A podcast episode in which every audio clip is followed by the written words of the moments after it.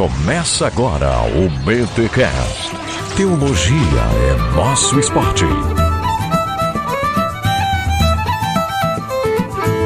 Muito bem, muito bem, muito bem. Começa mais um BTcast, número 274. Eu sou o Rodrigo Bibo e será que eu sou reformado? Tô em crise agora. Me ajuda, Mariano. Legal, aqui quem fala é o Wellington Mariano e eu quero dizer para vocês que em termos históricos e em termos teológicos não existe batista reformado e não existe pentecostal reformado. Eita, que ele já começou, que ele já começou. Gente, estamos aqui em mais um BTcast com uma reflexão aí também importante para todos nós protestantes. Nós já tivemos aqui em nosso canal um podcast falando sobre o que é ser reformado. E aí, como vocês acompanharam aquela dupla de podcasts que a gente fez, né? Não é dupla de podcast, mas aquela. A gente fez o Sínodo de Dort em duas perspectivas, né? Calvinista e arminiana. E aí o Elton Mariano na gravação falou para mim, Bibo, eu acho que a gente pode ainda ampliar aquela gravação que você fez sobre o que é ser reformado. O Mariano está estudando, né? É, profundamente a reforma na Holanda e por aí vai. Se você não ouviu os podcasts sobre o Sínodo de Dort, meu amigo, com Leandro Lima e o Wellington Mariano, volta lá, sério. Antes de ouvir esse aqui, volta lá, ouve, ouve aquele episódio sobre o que é ser reformado e depois você volta para esse aqui. Mas se não quiser fazer isso agora, já que tá na vibe, tá no clima, pode continuar aqui. E hoje a gente vai então ampliar este assunto sobre o que é ser reformado. Mas antes,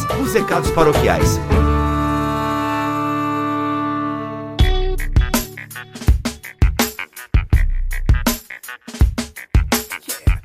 Os recados paroquiais dessa semana, olha só pessoal, chegamos a 30 mil inscritos no nosso canal no YouTube. Aê! Canalzinho humilde, com algumas reflexões semanais, indicações de livros. Se você ainda não visitou nosso canal, dê uma chance. Inclusive, Maurício Machado passou por lá também na semana passada, com dois vídeos muito legais. E geralmente estou eu lá trazendo alguma meditação bíblica, indicação de livro, abrindo box. Se bem que box faz tempo que eu não abro por lá, mas de vez em quando a gente faz isso lá também. Gente, o nosso canal chegou a 30 mil e para comemorar, presta atenção, para comemorar, nesta quarta-feira nós vamos lançar um hiper sorteio lá no nosso canal no YouTube. Então, assim, assista o vídeo comemoração dos 30 mil. Acho que vai ser esse o nome do vídeo. Eu ainda não gravei, mas vai estar tá lá.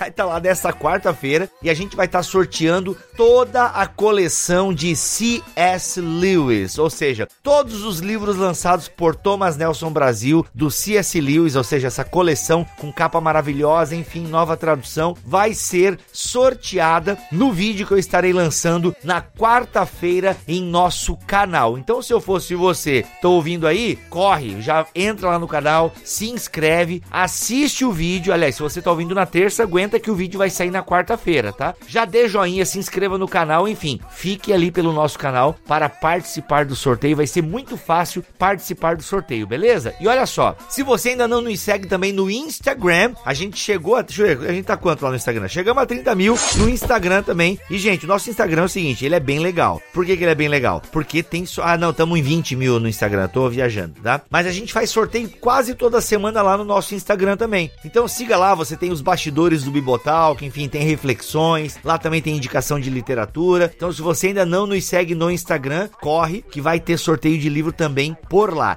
Beleza? Gente, dito isso, quero dizer que estamos chegando aí em dezembro e janeiro, que são meses que, em termos financeiros para o Bibotalk, para qualquer missão, tá, gente? Essa que é a verdade, que a maioria dos missionários sofrem um pouquinho nessa fase de dezembro e janeiro, o que é normal, não deveria ser, mas é normal. Então, você que é mantenedor, eu peço que você atente bem para as suas contribuições em dezembro e janeiro para ver se entrou certinho mesmo, se você não estourou o cartão. E é importante que você nos considere, por favor, ou melhor, que você continue nos considerando em dezembro e janeiro. E se você que ainda não é mantenedor tá pensando, pô, eu sempre pensei em ser mantenedor, mas sempre deixei para lá. Enfim, a melhor época para você entrar é agora, dezembro, janeiro, porque é onde as arrecadações têm uma queda bem brusca mesmo. Então assim, gente, o que é normal, né? Conversa com qualquer missionário aí, ele vai dizer que dezembro e janeiro é porque as pessoas acabam focando mais, né? Tem muito presente, tem muita coisa da família e do trabalho. Eu, eu entendo também esse lado, tá, pessoal? Então eu só quero trazer aquele remember, que às vezes você tá com a cabeça tão ocupada em outras coisas aí, só lembre de nós. Lembre-se do Bibotal E se você ainda não é mantenedor, entre agora. A partir de 10 reais você pode ser mantenedor do Bibotalk. 10, 50, 100, até mesmo mais. O link para você se tornar um mantenedor está aqui na descrição deste episódio. Se você tem alguma dúvida, pode mandar um e-mail para mantenedores@bibotalk.com. mantenedores@bibotalk.com. Tá bom, gente? É isso. Estamos por aqui em mais um episódio. Ouça com atenção, porque o Mariano traz umas reflexões aí que precisam ser consideradas, tá bom? Um abraço, Deus abençoe e até semana que vem, se ele quiser e assim permitir. Vai, continua com o episódio aí.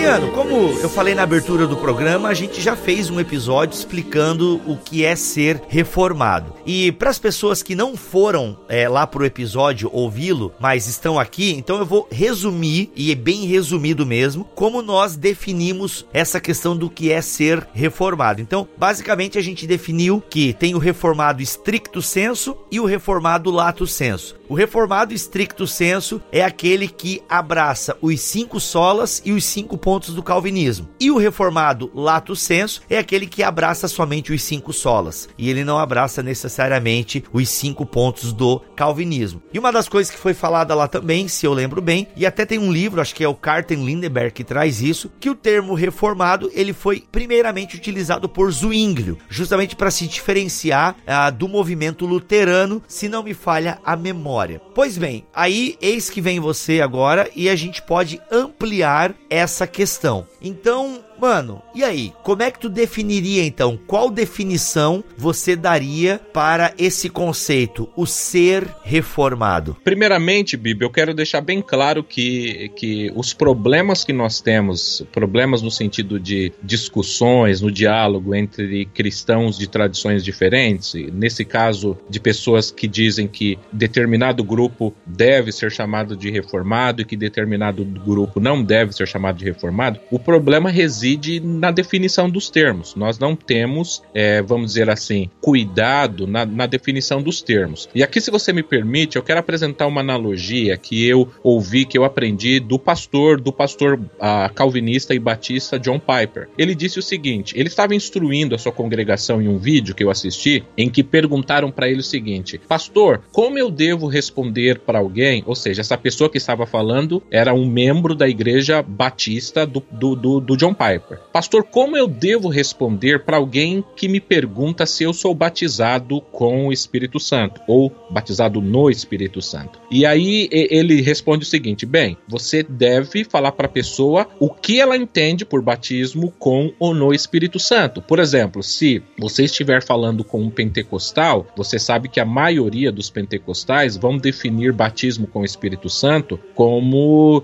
tendo a evidência inicial de a pessoa falar em língua línguas. Então, se você estiver, se você, um batista, estiver conversando com um pentecostal, veja, o pentecostal está pensando em batismo com o Espírito Santo tendo manifestação inicial de línguas, enquanto o batista, no geral, está pensando em batismo com o Espírito Santo no momento em que ele é inserido no corpo místico de Cristo e que o Espírito Santo passa a habitar na vida dele. Veja, o batista está usando o termo batismo com o Espírito Santo, o pentecostal está usando o termo batismo com o Espírito Santo, mas eles têm um entendimento totalmente totalmente diferente do que significa isso. Então a pessoa precisa deixar bem claro o que ela quer dizer. Então o pastor Piper, no caso, recomendou os seus membros dizendo o seguinte: você, você diz a ele, veja, se você entende batismo com o Espírito Santo tendo manifestação de falar em línguas, aí você analisa a sua experiência pessoal. Se você nunca falou em línguas, você fala, não, nesse sentido eu não sou batizado com o Espírito Santo. Mas no sentido de ter o Espírito e, e estar dentro do corpo místico de Cristo, eu sou batizado com o Espírito Santo. Assim você resolve o problema. Então, voltando, o problema de ser reformado é o que as pessoas querem dizer por reformado. Porque nem todo mundo entende reformado da mesma maneira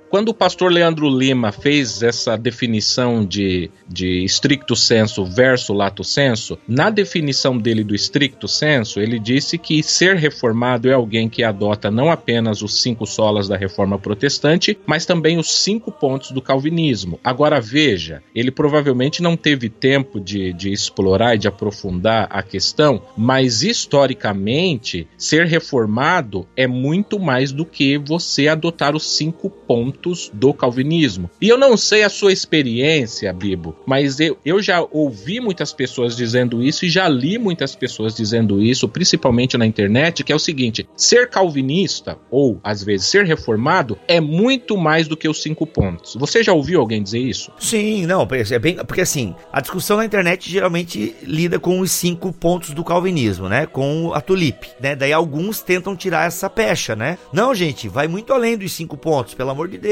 né? Como eu também ouço constante, e ouvi isso ontem, né? A gente tá gravando numa sexta-feira, na quinta-feira, numa quarta. A gente tá gravando que dia que é hoje? Quinta. Hoje é quinta, é. No, numa quarta-feira eu me reuni agora com dois amigos e eu ouvi da boca de um deles. Não, ser reformado é ser calvinista. E na cabeça deles, ser calvinista é a tulipe, né? Então, assim, então é muito comum pra gente ver que a gente não tá falando nenhuma besteira, né? É claro que, como tu tá deixando bem claro, né, Mariano? Muita gente, não, calvinismo vai além dos cinco pontos, né? Do, da tulipe, vai além da tulipe, né? Reform! Eu vou tentar colocar de uma maneira sucinta que a definição do termo reformado, até porque eu, juntamente com outros pastores e teólogos, eu acredito que equiparar o termo reformado ao calvinismo é um erro e ele causa problemas. E aí eu vou explicar por que é um erro e por que ele causa problemas. Então. Tá, ok, deixa eu te interromper, pastor. Mas aí é legal, não sei se nessa tua definição tu vai estar trazendo a questão histórica. Sim. Ah, ok, porque isso é importante importante quando então começou a se usar esse termo reformado, porque geralmente é isso que eu ouço, entendeu? Não, a gente tá, a gente tem um link histórico aqui, porque começou e depois, naturalmente, os próprios calvinistas foram usando esse termo. Então, eu quero entender bem isso aí, por que que tu acha que isso é um equívoco? Fiquei curioso agora. Eu vou, eu vou citar, eu vou citar, por exemplo, aqui algumas pessoas. Eu vou citar uma pessoa que eh, ele não é muito conhecido no Brasil, mas ele é um grande erudito. Existe um, um professor e um doutor chamado Richard Miller. Inclusive, para quem não sabe, Richard Miller ele foi o professor, por exemplo, do Keith Stanglin. Keith Stanglin, que é hoje o arminiano no mundo que mais produz materiais é, sobre arminianismo. E o Richard Miller, que é reformado, ele é um, uma das maiores, talvez hoje a maior autoridade no período da reforma protestante dos séculos 16 e 17. Ele tem uma excelente obra sobre a teologia de Jaco Armínio que infelizmente ainda não foi, por exemplo, publicada em língua portuguesa. Então eu quero deixar bem claro isso, porque, ou seja, eu estou fazendo uso de uma grande referência de, de, de um pastor e de um, aliás, de um professor reformado, e ele diz o seguinte: ele vai dizer que no início da, da reforma protestante, o termo reformado ele era o equivalente, Biba, ao que nós chamamos de evangélico hoje toda pessoa que tivesse pensamentos que nós chamamos hoje de protestantes, que fossem contrários à teologia católica, à prática católica como um todo, ele era chamado de reformado. Então, no início, nesse período de início, que vai provavelmente até de 1560 a 1590, então, vamos dizer assim, praticamente no século de, até o final do século XVI, ser reformado era basicamente dizer essa pessoa não é católica. Então, por exemplo, anabatistas podiam ser chamados de reformados, é, zwinglianos eram reformados, calvinistas eram reformados, luteranos eram reformados. Todo esse grupo nesse caso. E no caso que se aplica também ao arminianismo. O arminianismo e Armínio nessa época eram reformados. Depois disso, começou a se fazer uma distinção, ou seja, tanto o movimento protestante que nasceu com Lutero e que depois teve essa grande contribuição de, de Calvino, eles passaram a ser diferentes. Mas, por exemplo, se você você citou o Carter Lindbergh. É, se não me engano, foi nele que eu li que começou com a turma de Zwinglio, o termo reformado. Isso ajuda a explicar. Eu eu começo a me adiantar aqui, mas me ajuda a explicar por que reformado não deve ser equivalente a calvinismo. Por quê? Porque o termo reformado, ele vai ter contribuições de, por exemplo, ele vai ter contribuições de Zwinglio, ele vai ter contribuições de Bullinger, ele vai ter contribuições de Farel, ele vai ter contribuições de, de Beza. Então, quando as pessoas falam calvinista, basicamente elas estão querendo dizer eu adoto o pensamento de Calvino, mas a teologia reformada é uma amálgama né, de pensamentos de vários outros pastores. Por exemplo, podemos falar de ser reformado sem mencionar em Zwinglio? Será que é possível isso? Não, mas não e sim, né? Agora fiquei confuso, porque se é uma parada que depois a igreja inteira vai, né, da época vai utilizando, é claro que se a gente for reconhecer a origem histórica, não dá para falar, né? Porque o cara tá ali na formação. Exatamente. Então, por exemplo, hoje quando você, mesmo no Brasil, as escolas, os seminários que são reformados, muitos deles têm nomes diferentes, por exemplo, Seminário Bullinger, Seminário Farrell, Seminário, ou seja, e são seminários reformados. Ou seja, o termo reformado ele é mais, ele se aplica mais a um grupo de pastores e teólogos do que necessariamente um pensamento apenas de Calvino. Porque quando você fala que eu sou calvinista, não fica implícito que essa pessoa defende, por exemplo, o pensamento de Zwinglio, que defende o pensamento de Farel, que defende o pensamento de qualquer outro reformador. Dá-se uma impressão que há uma fidelidade é, basicamente a um reformador só, que no caso é Calvino, e não aos demais. É, eu vejo que essa questão de nomenclatura, ela às vezes atrapalha. Vamos pegar um exemplo assim. Tem muitos calvinistas brasileiros que são batistas. Sim. E que em termos eclesiológicos diferem da presbiteriana, por exemplo. Então, até o termo calvinista, eu acho que ele não remonta mais a Calvino. Eu acho, e aqui, gente, é bem o que eu acho, tá? Mas hoje em dia, pelo que eu analiso as pessoas, ao mesmo tempo que eles dizem que calvinismo não é só os cinco pontos, mas parece que é, porque como é que o cara é calvinista e ele não batiza crianças? Só para pegar um exemplo da soteriologia, né? Então o próprio termo calvinista ele acaba sendo um termo mais elástico. E às vezes a gente acaba tendo algumas confusões. E por exemplo, assim, é inegável que o termo reformado foi abraçado pelos calvinistas, entende? Sim. Agora, aí os calvinistas, tá, mas então quem são esses calvinistas? Bem, nós temos calvinistas que seguem a teologia de Calvino, mas nós temos aí calvinistas que seguem também os posteriores a Calvino. A gente tem calvinistas que pegam somente a, o conceito soteriológico de Calvino, mas batizam crianças. Ou, por exemplo, assim, até mesmo na questão da ceia, talvez a maioria dos batistas não fechem com Calvino. Então, pô, o que é ser. Aí a gente teria que até discutir o que, o que seria ser calvinista, entendeu? E aí é exatamente nesse ponto que eu defendo que você utilizar os dois termos como sinônimos é exatamente aí que reside o equívoco. Olha aí. Por quê? Deixa eu explicar aqui que eu acho que na explicação, Bibo, você pode me interromper naturalmente, como você sempre faz, pra gente ir dialogando. Não no sentido mal.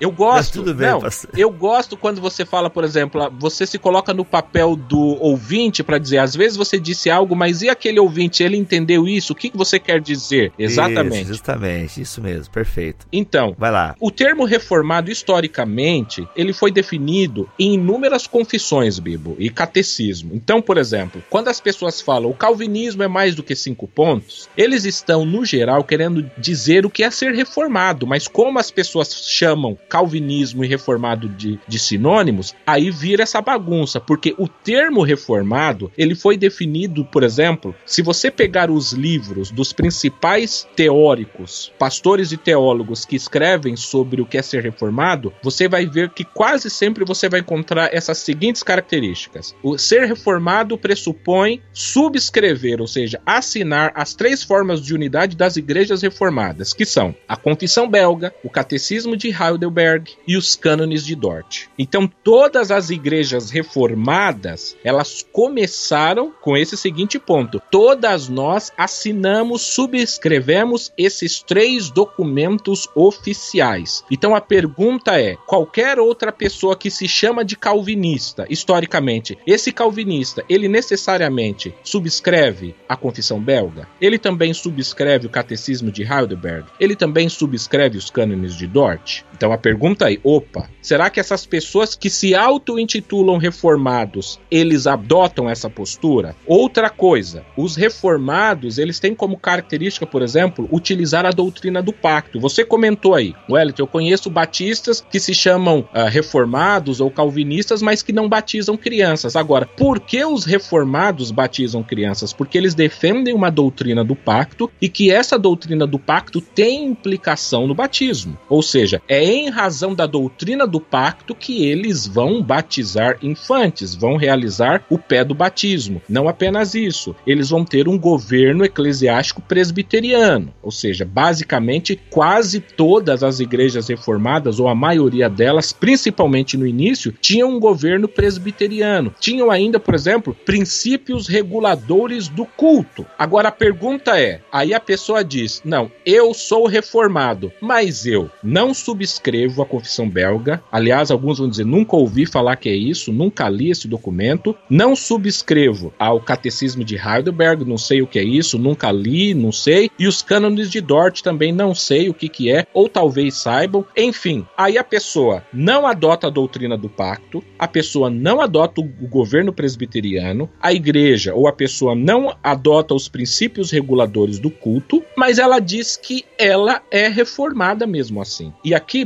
Eu vou fazer uso de outro teólogo reformado, o nome dele é R. Scott Clark, ele vai dizer o seguinte: os reformados, eles existem ainda hoje, eles têm uma casa. Então, se você quer entrar na casa dos reformados, você precisa se submeter às regras dos reformados. Você não pode chegar na casa do reformado e esse pastor, esse teólogo, ele vai dizer o seguinte: você não pode chegar na casa do reformado e mudar as regras, ou seja, mudar as definições do termo. Você não pode chegar na casa do reformado que, historicamente, subscreve as três formas de unidade, que historicamente tem um governo presbiteriano, que historicamente defende a teologia do pacto, que historicamente adota princípios reguladores de culto, e você simplesmente transformar reformado como uma pessoa que adota os cinco pontos ou a tulipe. Então ele diz: Boa. se a casa estivesse vazia, se a casa dos reformados estivesse vazia e você chegasse lá, talvez você poderia redefinir os termos, mas a casa não está vazia. Existe existem ainda esses reformados e historicamente, teologicamente, ou seja, teologicamente eles estão eles têm basicamente uma, uma maneira de entender a soteriologia, uma maneira de entender a escatologia, uma maneira de entender a teologia do pacto, o batismo e ainda eclesiologicamente falando, eles também têm um governo presbiteriano, eles têm princípios reguladores do culto. Ele diz: você não pode chegar e escolher dentre todo esse conjunto que compõe o que é ser reformado e simplesmente transformar em reformado, que é adotar os cinco pontos, a tulipe do calvinismo. Isso não funciona. Tá, peraí, se eu tô pegando o fio da meada, é, é sério isso aí, hein? É sério, é sério. Reform! Agora tá. tá calma, pastor, calma, calma, vai devagar. A gente é devagar, calma. E eu sei que tem gente que é igual eu. É assim, pastor. Às vezes eu vou ouvir o programa e da primeira vez que a pessoa fala, tá bem claro para quem tá ouvindo. Mas eu explico, pessoal, galera, a minha cabeça já tá pensando em outras coisas e às vezes eu não pego tudo. Então eu, eu mando o cara parar para eu pegar a informação. Você tá dizendo que existe gente morando, digamos assim. Então, o que é ser reformado mesmo, então? Pra gente ficar bem claro. Porque se eu tô entendendo, tem gente que tá usando o termo, mas, cara, não, peraí, você tá invadindo aqui minha casa e tá querendo mudar o móvel de lugar? Exatamente. Quem tiver o interesse, esse professor, juntamente com outros, eles escreveram recentemente um livro chamado Sobre Ser Reformado, ou o que é ser reformado, exatamente porque eles percebem hoje que as pessoas não entendem mais o que é ser reformado. Então ele vai dizer, no final do século XVI, do início do século XVII até a, o final da Segunda Guerra Mundial, todo mundo entendia o que era ser reformado. E o que era ser reformado? Isso. Ser reformado era adotar a teologia do pacto, era subscrever as três unidades de fé a esses três documentos, ou às vezes até o que eles chamam de seis documentos de unidade, incluindo aí, por exemplo, o catecismo e as confissões de Westminster. E aí ele vai dizer: é você ter um governo presbiteriano na igreja, é você ter todo todo esse conjunto. Aí ele vai dizer: é somente a partir do final, ou seja, depois da Segunda Guerra Mundial, que começaram a, vamos dizer assim, a desconsiderar todas essas características do que é ser reformado e passaram a,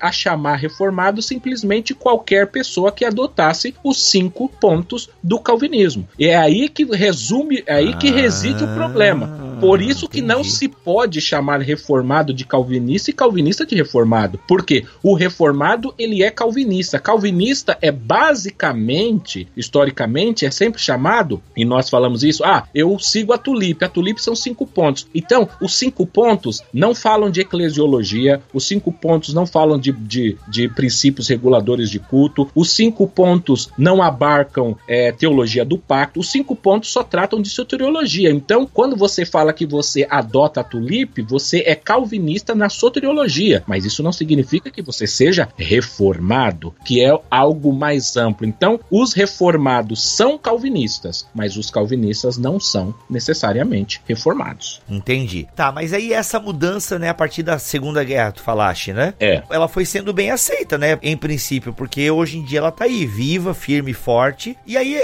mas daí que, a, não sei se a gente, eu não, eu não tô mais com a pauta aqui na minha frente, que eu tô seguindo na fluidez o papo aqui, pastor. Sim. Mas aí então entra o problema, porque a galera começa a fazer essa mudança convencionalmente, né? Então a partir da Segunda Guerra Mundial e ela dura até hoje. É, lembrando que tudo isso que você tá falando, você tem livros aí que amparam essas informações, né? Depois até a gente pode botar aqui na descrição do, do post. Mas aí hoje em dia, por exemplo, se compra isso, né? Para muitas pessoas, eu não posso ser arminiano e reformado, que isso é para essas pessoas seria uma contradição de termo. Mas espera aí, historicamente falando, o Armínio poderia se encaixar então é, dentro de uma categoria reformada, não? Dependendo da definição que você vai dar. E aqui deixa eu apresentar rapidamente o que aconteceu. Por exemplo, vamos lá. Esse próprio professor Richard Miller que eu mencionei aqui, ele vai dizer sim, em alguns aspectos, Armínio é reformado. Por exemplo, Armínio, ele estudou em, em escolas reformadas. Ele foi pastor de uma igreja reformada e ele foi professor de um seminário reformado. Armínio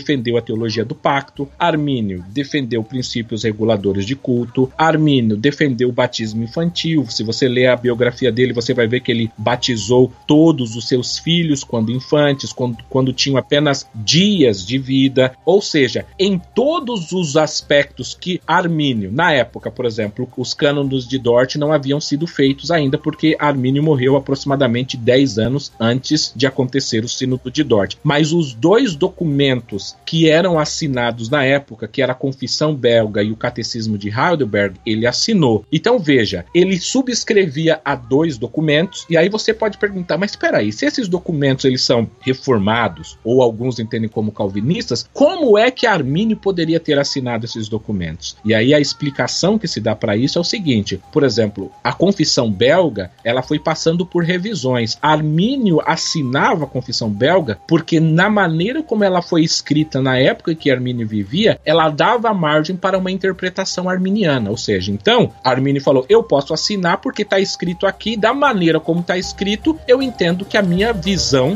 de soteriologia se enquadra aqui.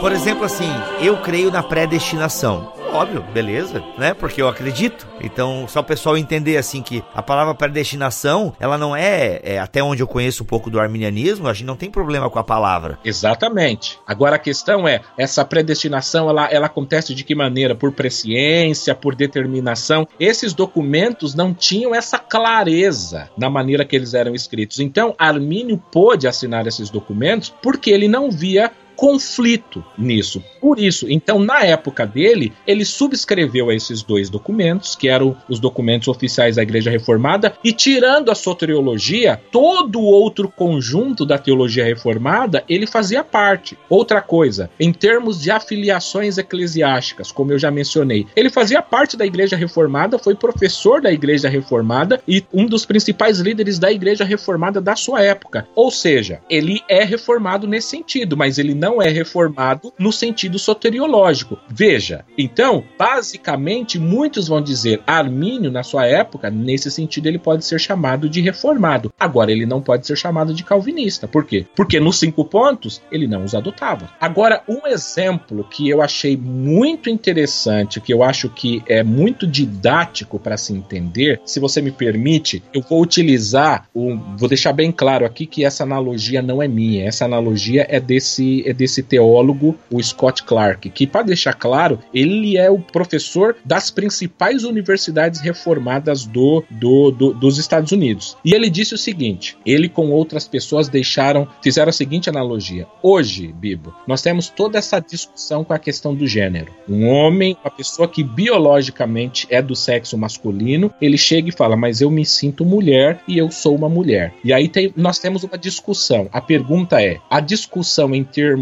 leigos é, é cada um se define como quiser. Se essa pessoa acha que, se esse homem acha que ele é mulher, ele vai ser mulher. Eu, por exemplo, assist, é, assisti um, uma, um noticiário em que um homem de mais de 40 anos dizia que ele era uma menina de 7 anos de idade. Nossa! É, então ele estava mudando não apenas o seu sexo, mas a sua idade. Ou seja, ele muda o sexo e a sua idade. Nessas discussões existem pessoas, por exemplo, você, Bibo, você poderia dizer: Ah, eu não sou mais brasileiro, eu sou inglês. Eu sou americano, estadunidense. Yeah, man, I am. You know?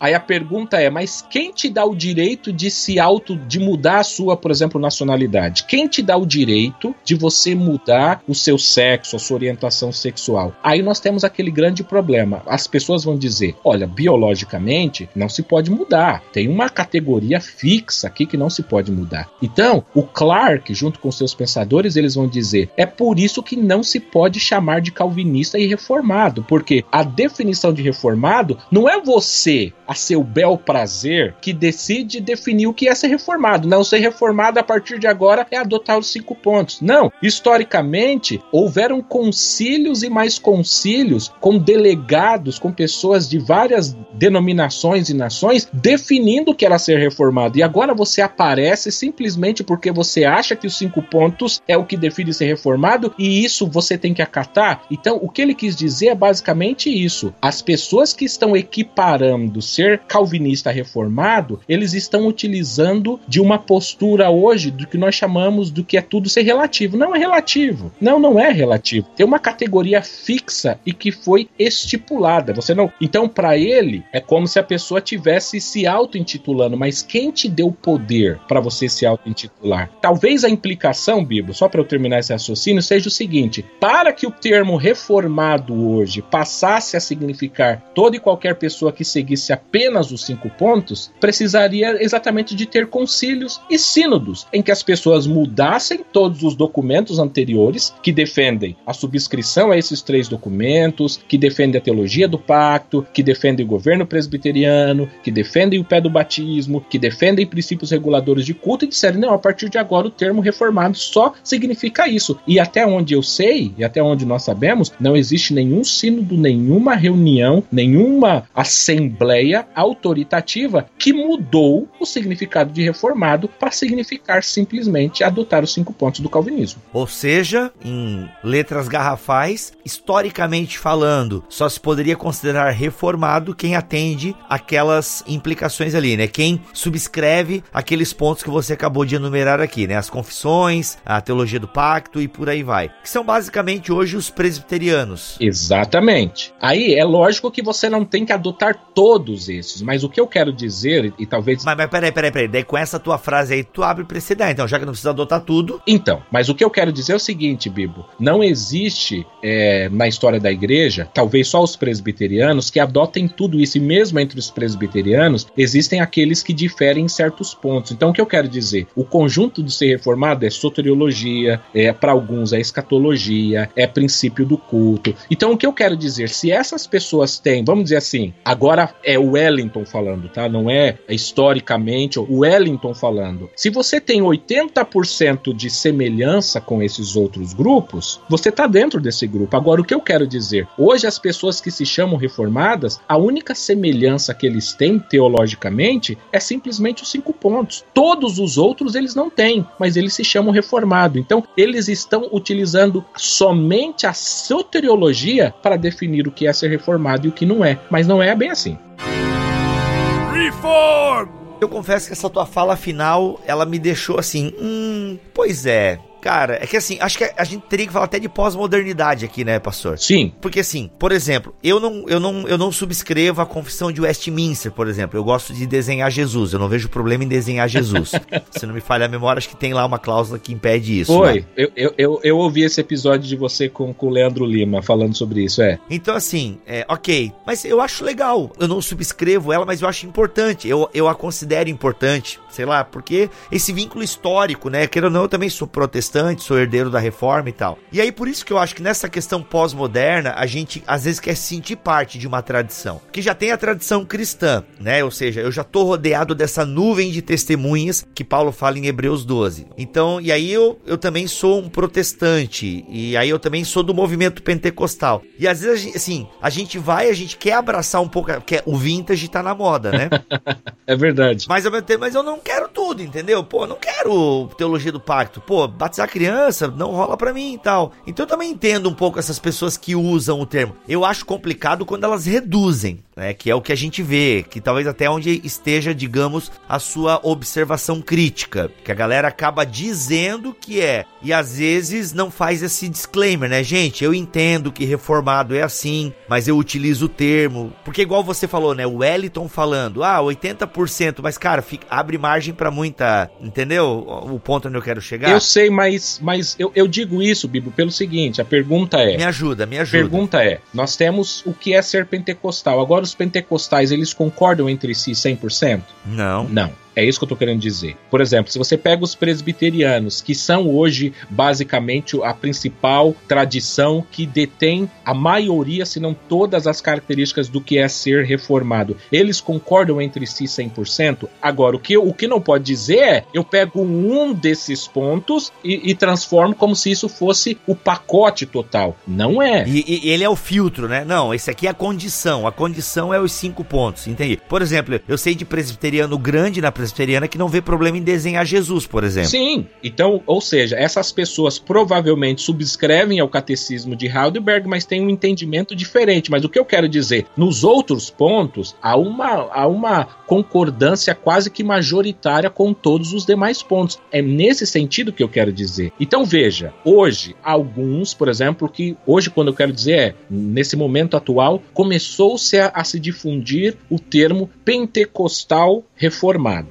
Então, basicamente, nós temos que dizer o seguinte: olha, pentecostal reformado é no sentido bem leigo da coisa, reformado no sentido de cinco pontos. E cinco pontos é calvinista. Então, em termos mais práticos e acadêmicos, eu sou um pentecostal calvinista, mas não reformado, porque não adoto a teologia do pacto, eu não subscrevo aos três, aos três documentos de fé, eu não batizo crianças. É nesse sentido que eles têm que dizer. É aí que se compara. É se as mesmas pessoas que dizem, por exemplo, que Armínio não pode ser chamado de reformado, vão dizer, por quê? Porque Armínio não adotou os cinco pontos, mas Armínio adotou todos os demais pontos da teologia reformada. Então veja, transformam-se, a soteriologia passa a ser o único o crivo. Exatamente, do que é ser e o que não ser. E aqui tem uma fala muito interessante, tem um livro que eu li e que as pessoas fazem comparação entre a teologia reformada da criação de Armínio e a teologia reformada da criação de Jonathan Edwards. E na teologia reformada da criação, o, os autores chegaram à seguinte conclusão: a visão de criação de Armínio é muito mais reformada do que a visão reformada de, por exemplo, de Jonathan Edwards. Jonathan Edwards, por exemplo, ele é acusado por outro, vamos dizer assim, calvinista, que é o Charles Hodge, de que ele defendeu o panenteísmo, ou para o Charles Hodge que ele era panteísta, e as pessoas sabem disso. Então Veja, e aí abre discussão para outros pontos. Veja, e se e se agora as pessoas começam a estudar e ver, puxa, eu não sabia que Edwards era panenteísta ou que ele era panteísta, como isso fica? E agora? Então, o que eles querem dizer? Não é estável. Em alguns momentos, se você falar de Jonathan Edwards hoje para as pessoas, eles vão dizer: não, esse é o, a referência da ortodoxia. Mas, por exemplo, na criação ele não foi. Então, o que ele quer dizer? Às vezes as pessoas falam, eles estão usando unicamente, Bíblia, o que eu falo é só a soteriologia para definir quem é quem. E aí que está o erro. Cara, perfeito, perfeito. Ou seja, tu fez um episódio para defender o Armínio aqui, eu saquei onde tu quis chegar. não, mas é, é, eu acho importante, gente, porque ah, só para deixar bem claro, tá, pessoal? O Bibotalk não é arminiano ou calvinista, tá bom? Vocês têm preciso entender isso, que nós temos calvinistas na equipe, nós temos arminianos e tem eu e o Mac tá? Então vocês precisam entender isso, tá bom? Mas Bíblia, eu percebo que vocês dão muito espaço para arminiano. Não é verdade. Ouça os, todos os nossos episódios. Mas eu acho legal quando o, o Mariano vem aqui e ele é arminiano, porque às vezes os arminianos não têm tanto espaço. Aliás, nem produzem tanto conteúdo, né? Como os calvinistas produzem. Então isso é falha dos arminianos, né, seu Mariano? Se coça aí, pelo amor de Deus. É verdade. E então, assim, mas é, é, interessante porque a gente realmente, cara, tu matou a charada. A gente usa, né? Eu digo a gente, né? Nós, assim, em geral tal. A gente usa a soteriologia pra. Na, e aliás, e um ponto da soteriologia, né? Pra ser mais. Porque o arminiano tem pontos do calvinismo que ele vai concordar. Não são todos os pontos que eles discordam, até onde eu sei. Exatamente. Então, assim, por exemplo, a questão da perseverança dos santos. Tem vários arminianos que defendem. Salvo enganos, até o Titilo escreveu um livro sobre jamais perecerão, onde ele é um arminiano arminiano que defende né, a perseverança dos santos. Que nós chamamos de arminiano de quatro pontos, exatamente. Olha aí. Então, mas as pessoas utilizam o ponto da predestinação, especificamente, né? Para dizer quem é o não reformado. E isso não é justo, cara. Perfeito. Reform! Eu acho que assim, para mim ficou claro, espero que o ouvinte também tenha ficado claro. E aí, antes de dizer que Armínio não é reformado, bem, você está usando qual crivo? Porque se o crivo é só soteriológico, não tá certo historicamente. É isso? Poderíamos dizer que, basicamente, eu não posso usar a soteriologia calvinista como crivo para dizer quem é ou não reformado, porque isso é trair a história. Poderia dizer isso? Exatamente. Agora, ou seja, se você adotar e você quer usar o termo reformado em termos históricos e teológicos, você tem que defender entender uma gama de, de outros pontos que não são apenas esses. Agora, o problema surge exatamente aí, quando as pessoas tratam calvinista como igual a reformado. Então, quando a pessoa fala Armínio foi reformado, você precisa parar e lembrar da analogia que eu fiz no início: é o que você significa por reformado. Se você está chamando reformado apenas soterio, soteriologicamente, não, Armínio não foi. Agora, se você está tratando de reformado todos os outros pontos, muitos desses pontos Armínio foi e aí você deixa claro, e aí o diálogo prossegue. Agora, a partir do pressuposto que todo mundo entende reformado como o mesmo termo e que reformado é sinônimo de calvinismo, é um equívoco. E aqui eu quero dizer agora, por exemplo, que ao estudar e me preparar para esse podcast, esses professores que eu consultei, eles também fizeram a seguinte analogia que eu acho muito importante. A pergunta que ele fez é o seguinte: e se os batistas de hoje, que se auto-intitulam reformados, tivessem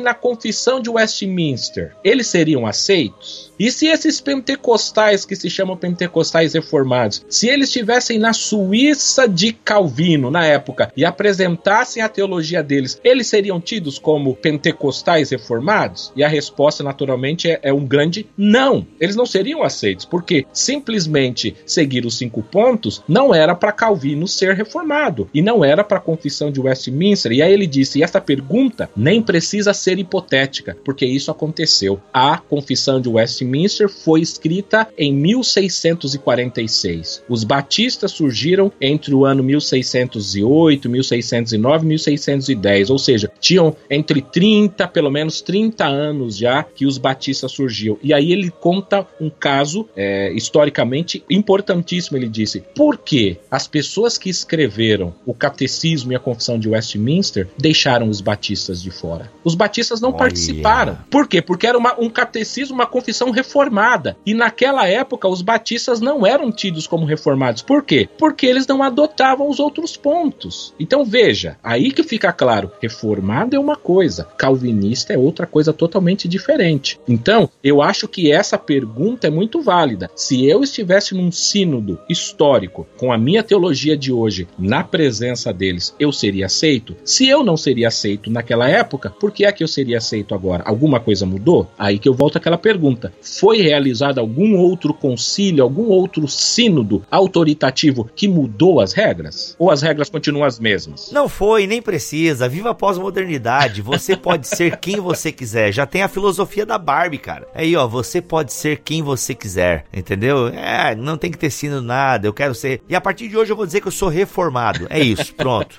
Sou reformado, eu posso ser o que eu quiser. Não, mas entendi, cara, perfeito. Né? O que que chancela essa tua escolha, né? Exatamente. Bem, há um grupo de pessoas que resolveu que seria assim. Muito bom. Ou seja, gente, sabe qual é a moral da história que eu tiro desse episódio todo? Seja menos, tá? Seja menos.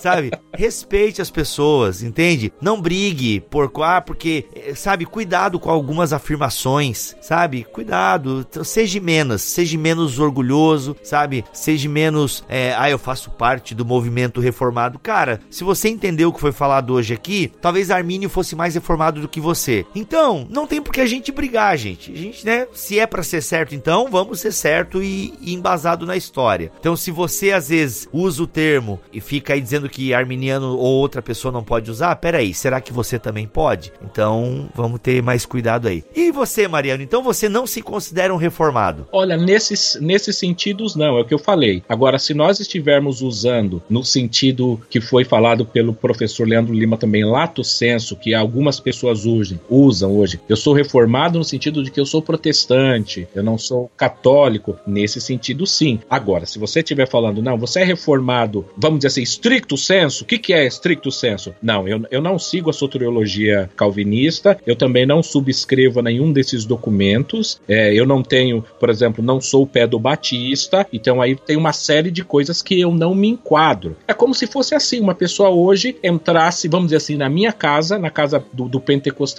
e começasse a mudar, mudar as regras. Eu falo, peraí, peraí, tem algumas coisas aqui que precisam ser, precisam ser mantidas. Você entendeu? Então, eu entendo quando esses reformados estricto senso defendem isso. E aqui vai muito bem no seguinte sentido: muitos calvinistas nessa briga, né, nessa discussão com arminianos, eles falam: "Não, vocês não são por causa disso, porque vocês não seguem os cinco pontos". OK, tudo bem, eu entendo a sua, a sua colocação. Agora, você criou essa regra, mas essa regra não é a, a totalidade das regras. Então veja, você usa uma regra para os arminianos que eles não podem ser reformados. E os reformados vão chegar para você, os reformados estricto senso vão dizer: "E nós temos uma régua que vocês calvinistas não são reformados. Vocês são calvinistas, mas não são reformados". Então, a mesma régua que muitos calvinistas usam contra os arminianos, os, uhum. os reformados têm todo o direito porque historicamente, teologicamente e eclesiasticamente, eles têm todas essas definições do seu lado. Eles podem dizer: "Mas sinto muito, mas vocês não fazem parte". Eu não mencionei aqui, mas rapidamente só para eu concluir. As igrejas, por exemplo, as reformadas, elas também têm uma linha reformada. Você, você faz parte de que igreja? Da Igreja Reformada do Brasil? Da Igreja Reformada, você é uma célula ou, uma, ou, uma, ou parte da Igreja Reformada da Holanda? Da Igreja Reformada da Inglaterra? Da Igreja Reformada dos Estados Unidos? Ou você faz parte de uma outra tradição? Ah, eu sou pentecostal. Então veja, em laços eclesiásticos,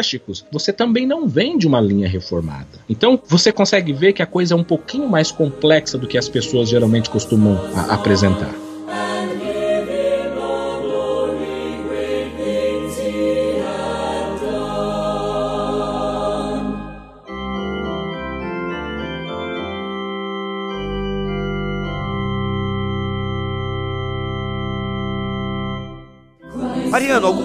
Português ou geralmente a literatura em português já está permeada por essa compreensão é, de pós Segunda Guerra Mundial? Tem alguma coisa em português legal que vai mais ou menos nessa linha honesta? Eu entendi uma honestidade da tua parte. Tem ou não? Ainda não vai esperar você voltar para o Brasil e escrever? Olha, eu não, eu não posso te responder. Talvez de repente no momento em que esse episódio sair, eu já tenha tido feito pesquisa e ter colocado alguns materiais. Mas assim, pelo fato de eu estar aqui no Canadá nesse momento, eu tenho acesso a bibliotecas que estão em inglês e, enfim, eu tenho acesso muito mais ao inglês do que eu tenho acesso aos materiais em português. Então, as minhas pesquisas foram basicamente feitas com obras em inglês. Mas eu não duvido que se a gente pesquisar, por exemplo, de repente na FIDES Reformata do, da, da, da Mackenzie, do, do, do CPAJ, que a gente vai encontrar esses materiais, principalmente dentre os presbiterianos, que são os que detêm isso. Ou mesmo material em português mais antigo,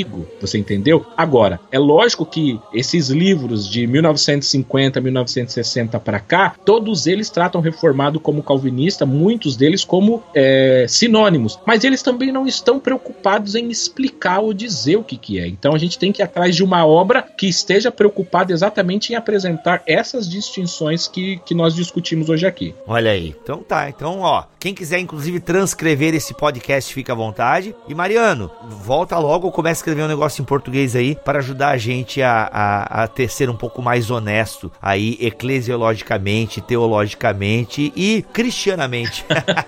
tá bom? Tá certo. É isso, eu sou o Rodrigo Bibo, vou ficando por aqui. E teologia é o. Agora eu tô em dúvida se eu sou reformado, rapaz. Eu acho que eu não sou mesmo, né? Sou lato senso, eu sou lato senso, eu gosto dos cinco solas aí, tá tudo nós. Beijo, Lutero, me liga, tá? Mas é isso. Teologia é o nosso esporte. Tá certo, aqui é o Wellington, agradecendo a todos vocês por ouvirem esse episódio e vou vos despedir como com a bênção que costumeiramente eu apresento aqui na, na igreja. Que, que o amor de Deus, a graça de nosso Senhor e Salvador Jesus Cristo, que a consolação do Espírito Santo seja derramada poderosamente na vida de cada um e todos vocês. Em nome de Jesus. Amém. Amém. Se não se retratar, irá para a Inquisição. Eu recebi uma carta. Você renega o que escreveu? Você vai se retratar ou não? mama Fala crente, começa mais um Concílios e Guilhotinas aqui no BTcast, o e-mail da crentalhada que manda aí toda semana e a gente vai publicando aqui, dando voz aos nossos preciosos ouvintes. E falar em dar voz, o primeiro e-mail de hoje é do Fernando Gonçalves. Olá, Mac! Venho nesse e-mail para parabenizar vocês pela perspectiva incrivelmente engajada e atual exposta no BTcast 268. BTcast 268, deixa eu ver aqui. Ah, sim. Fé e Negócios, né? Sobre a ban que nós fizemos lá com o Rodrigo, o Jonathan e o John. Uh, e o Fernando continua aqui, uh, pois tenho visto esse tipo de projeto surgindo de maneira bastante piedosa e produzindo belos resultados. No mais, gostaria de pedir ao Alex para voltar a escrever sobre o jovem pastor Clive para quem não sabe, o Alex, há algum tempo atrás, ele escrevia alguns contos aí que eram publicados ali no, no bibotalk.com, uh, mas enfim, não teve mais tempo para escrever e o pessoal tá pedindo. Aliás, o Fernando não é o primeiro que pede, já ouvi outras pessoas aí querendo que o Alex retome os seus contos fictícios, que tem o Clive como protagonista, mas enfim, a hora que der, não sei como é que tá a vida do Alex, que eu, aliás, eu sei que tá bem corrida, mas enfim. Uh, mas fica aí, Alex, olha aí, o pessoal clama pela sua veia artística. Muito bem. Ah, muito boa semana para vocês e fiquem com Deus, meus caros. Valeu, Fernando. Obrigado pelo e-mail. Outro e-mail aqui é do Rafael Coelho de Borja Simões. Ele mandou um e-mail gigante, então vamos dar uma resumida, beleza? A paz do Senhor, crentes. Ouço vocês há um bom tempo. Tá, eu negligenciei um pouco. Ah, me dediquei ao Nerdcast, MRG e outros, olha só que safado. Mas não abandonei esse podcast hemorrágico. Venho maratonando os BTcasts e tenho repetido vários episódios só para aproveitar mais. Mas o motivo do e-mail é o seguinte: eu sempre fui do tipo que quer fazer de tudo um pouco, mas que sempre é péssimo em tudo. Eu sou programador, fotógrafo, técnico de gravação de áudio e muitas coisas que finjo que sei fazer. O cara é honesto aqui, gostei da sinceridade. Ah, mas sempre tive o desejo de fazer vídeos para um projeto que sei que nasceu primeiro no coração de Deus, mas sempre tive aquele medinho. Mas, acompanhando vocês, vi inspiração para realmente fazer a vontade de Deus independente das condições. Então orei, chamei minha namorada e mais uma amiga e sugeri umas ideias para curtas metragens e as doidas toparam. E hoje já temos dois curtas metragens lançados e quero que sintam-se parte disso, pois me influenciaram muito e mudaram vários paradigmas na minha vida. E claro, ainda me inspiraram a me mover. Se me permitem tem um jabá. Jabá! O nosso projeto se chama Projeto por Ele. Perdoe o meio gigante, mas precisava agradecer e louvar a Deus pelo serviço que vocês têm prestado e pelos frutos que têm dado. Que Deus vos abençoe cada vez mais e vos faça prosperar, porque dele, por ele e para ele são todas as coisas. Glória, pois, a ele. Olha aí, Rafael, Jabazex. Feito, beleza? Pessoal que tiver interesse, vai lá, visita o canal dele no YouTube, o canal por ele e dá uma conferédia no conteúdo do Rafael, beleza? Muito bem. Último e-mail aqui do Ronaldo. Ronaldo, Ronaldo, não tem sobrenome. Ah, fala Bibo e galera fantástica do Bibotalk. Eu conheci o ministério no final de 2016. Comecei a ouvir e acompanhei até mais ou menos abril de 2017, quando as provas de faculdade começaram. E voltei a ouvir em julho de 2018, depois que terminei o meu TCC. E agora estou maratonando o podcast principal, também o lado a lado. Abraço para as meninas. E estou em dia com o Fora do Éden. Abraço, Rogério. Gostaria de dar um testemunho da importância desse desse ministério para o meu ministério. Sou professor de escola bíblica na Igreja Evangélica Avivamento Bíblico, na congregação do Jardim dos Eucaliptos, em Ribeirão Pires, São Paulo. Há mais ou menos dois meses atrás, eu e meu pastor e o líder da escola dominical estávamos preocupados com a baixa participação dos membros na escola dominical. Ah, dominical, dominical, dominical. Foi onde surgiu a ideia de usar um culto normal de domingo. Em nossa igreja, cultuamos com a escola bíblica no domingo de manhã e temos o culto da família no domingo à noite. E assim fizemos. Meu meu pastor me deu liberdade de elaborar um tema, apesar de a denominação ter a revistinha da EBD, um material muito bom, por sinal. Como o culto foi marcado para 14 de outubro, o primeiro tema que me surgiu à mente foi a reforma protestante. Fui até o bom e velho Bibotalk e maratonei o tema. Montei um pequeno estudo falando brevemente sobre os pré-reformadores, Pedro Valdo, Wycliffe, John Hus, e falei sobre Lutero e a situação da Igreja Católica. Aproveitei para falar dos cinco solas e compará-los à doutrina da nossa denominação. Falei uma hora e meia sobre o tema e o trabalho foi bem aceito. Então, mais uma vez agradeço a equipe pelo excelente material que é disponibilizado sempre. Mac, parabéns pelo excelente trabalho de edição dos episódios. Sim, eu já ouvi o episódio 303. Caraca, ele foi no, ele tá no futuro escrevendo esse e-mail. Ele ouviu o episódio 303, onde outro ouvinte elogiou por isso também. Caramba, olha, ó episódio 303 vai ser lido um e-mail onde um ouvinte vai me elogiar. Olha aí. Gostaria de sugerir que você colocasse nas postagens o nome do filme de onde você pega aquelas trilhas ou flashes que coloca nos episódios. Ele tá falando das vírgulas sonoras. Às vezes consigo pescar as diferenças, outras vezes não. Então, Ronaldo, é segredo. Eu não posso colocar, mas fica aí a curiosidade e o exercício de criatividade para quem estiver ouvindo as vírgulas sonoras e adivinharem da onde eu tiro elas, tá bom? Olha só. E aí ele termina aqui, um abraço a todos e teologia é o nosso esporte. Valeu, Ronaldo, valeu mesmo, cara, valeu os demais aí também que mandaram os seus e-mails, o Rafael também e o Fernando Gonçalves. Gente, é muito bom ler todos vocês aqui, mas nunca é demais lembrar que você também pode mandar aquela hemorragia nasal em áudio, crente. Isso mesmo. Não sabe do que eu tô falando? Olha só o que o Lucas Micael mandou pra gente. Efeito BTcast. Olá, sou Lucas Micael de Almeida, falo daqui de Cuiabá, sou da Igreja Assembleia de Deus. É, quero agradecer a toda a equipe é, Bibotalk por ter agraciado a, a, minha vida e a vida de muitas outras pessoas pelo conteúdo que vocês disponibilizam gratuitamente a todos nós. Quero dizer que eu acabei minha maratona, é, estou profundamente é, impactado, cheio de hemorragias nasais pelo conteúdo proporcionado por vocês. E eu quero dizer, contar um testemunho aqui que vocês foram imprescindíveis na minha vida, é no meu crescimento bíblico, teológico, pois Durante cinco anos eu estou terminando minha faculdade agora. Eu não podia fazer faculdade de teologia, curso de teologia, mas por meio de vocês eu pude estar me aproximando do conhecimento de Deus sobre quem Ele é e através de todos os pormenores da teologia. Tudo isso proporcionado por vocês de forma gratuita. Então eu sou profundamente grato a toda a equipe. Que Deus continue abençoando a vida de vocês, que mais por mais 10 anos aí vocês continuem fazendo esse trabalho tão relevante para a Igreja do Senhor aqui no Brasil. Um abraço e fiquem com Deus. Valeu, Lucas. Brigadão pelo seu efeito BTcast. Você que sentiu aquela coceirinha na garganta, assim, ah, olha só, quero gravar um efeito BTcast e mandar pro Bibotalk. É muito simples. Basta você pegar o seu dispositivo de preferência, normalmente o pessoal grava aí nos seus smartphones, bota para fora tudo que está nesse seu coraçãozinho, tudo aquilo que o Bibotalk já acrescentou na sua vida, se é que tem acrescentado alguma coisa, e manda para nós aí áudiozinho de no máximo 1 minuto e 30 segundos, sem muito ruído, tá, gente? Com uma qualidade razoável, senão não dá para veicular aqui. Pega o arquivo de áudio que gerou aí no seu smartphone ou no seu dispositivo de preferência e manda pra gente, assim como o pessoal aqui que agora há pouco mandou os seus e-mails. Aí você vai me perguntar, mas qual é o e-mail, Mac? Muito simples, podcast@bibotalk.com.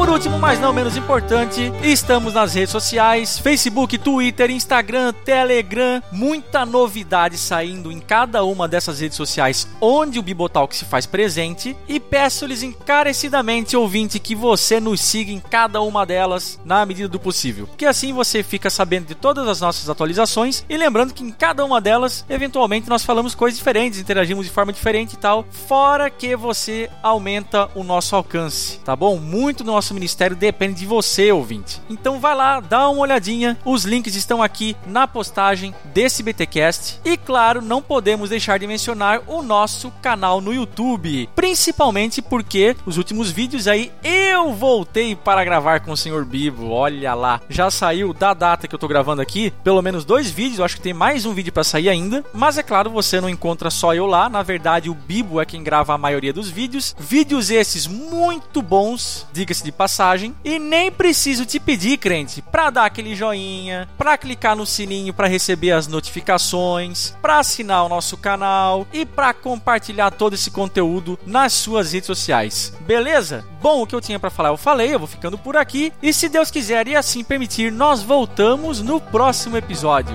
Valeu, crente, e um abraço.